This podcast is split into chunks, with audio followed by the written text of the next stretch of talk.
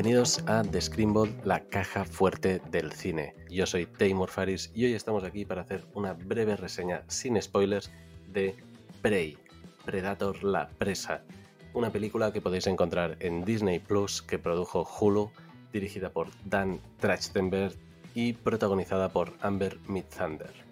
No esperemos más y si os parece, entremos.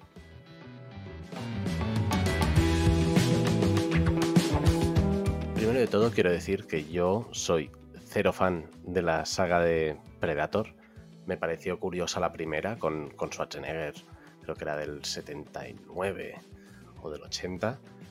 Esa película pues está bien para lo que es, una película de acción sin más, pero todo, lo, todo, lo, que han hecho después mmm, no lo he revisitado demasiado, pero cuando lo he pillado alguna vez por la tele alguna mal, las que hicieron con Alien vs Predator también fatal, no me gustaban nada.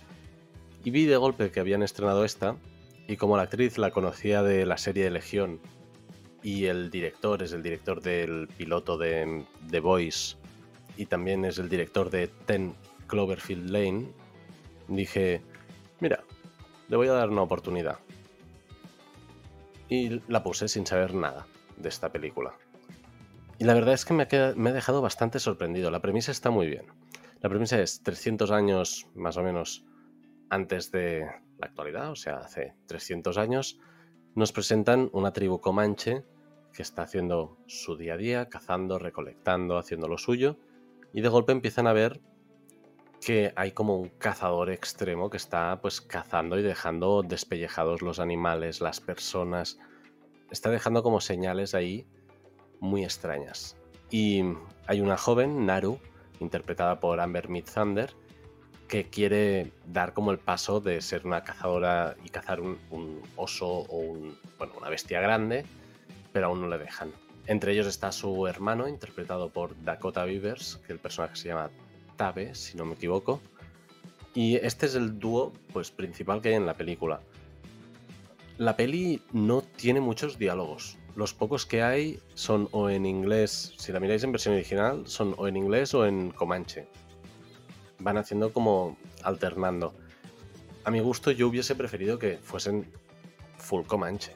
Ya que estás pues entre una cosa o la otra, mmm, apuesta por todas y, ya que tienes pocos diálogos, hazlos todos en Comanche.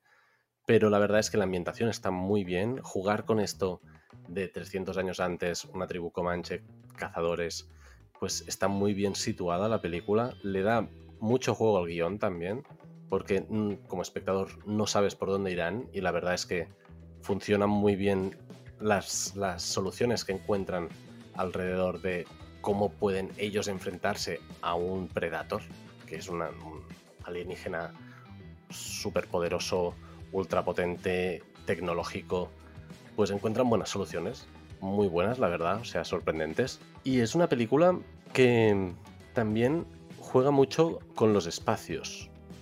El, el, espacio donde pasa, el bosque donde pasa, es como un personaje más. Y esto también es una cosa que me ha gustado mucho. Esto también, esto sí que me ha recordado a la primera, que es como una zona que juega mucho a favor de los personajes que la conocen, esa, esa zona. Aquí lo explotan mucho más porque es gente que vive de esa tierra la conoce como si fuesen parte, como si fuesen una raíz de un árbol, por decirlo así. Es que es como está muy bien integrada la cultura comanche dentro de esta película para explicarte la relación de ellos con la tierra y cómo empiezan a notar estos cambios. Estas, bueno, es, es una película que, que, a mí me ha sorprendido bastante. En las cosas negativas, sí que es verdad que a pesar de que juega a, a buscar formas ingeniosas de cómo luchar contra una criatura así, a, a mi parecer hay algunas que son un poco demasiado no creo que una persona aprenda a usar ciertas armas de una manera... Bueno, si veis la película ya entenderéis ciertos momentos que puede parecer un poco exagerado la facilidad con la que, con la que se resuelven algunas cosas. Sí que es verdad que con el tiempo de metraje que tiene la película, dura menos de dos horas, eh, tiene que coger un ritmo... El, el, Predator no aparece hasta el minuto 50, así que después tienen que meterle mucha caña para, para avanzar Porque esto es una cosa que le juega tanto a favor como en contra, por decirlo así, lo de que te presenten a Predator a los 50 minutos. Vas creando mucha expectativa, a la vez también vas presentando un mundo muy guay, que es toda la comunidad comanche, cómo viven, cómo bueno, cómo se comportan entre ellos, cómo viven con, con la naturaleza, cómo conviven en comunidad y todo, pero de golpe, claro, te encuentras al Predator y tienes que ir a tope. Y encima te presentan a otros malos que son los, los tramperos franceses, que es como otro plus. Y todo eso en 40 minutos queda un poco atropellado. Pero bueno, la, verdad es que la película yo la recomiendo para ver, para pasar un buen rato. Si tengo que ponerle una nota es un 7, es un notable, está, está bien, es entretenida. Dan Trachtenberg no hace ninguna virguería de dirección, pero coge una saga que estaba ya pasada y aburrida y tal, y le da una vuelta muy interesante. Y yo creo que, que, sí, que vale la pena echarle un vistazo y que esta película tendría que haberse estrenado en, en cines. Hubiera hecho buena taquilla en vez de estrenarse directamente así, casi de forma silenciosa en plataformas. Pero bueno, Y esto ha sido todo para esta reseña de Prey, Predator la presa, que podéis encontrar en Disney Plus. Ya os he dicho, está muy bien, yo os la recomiendo, está entretenida, está divertida.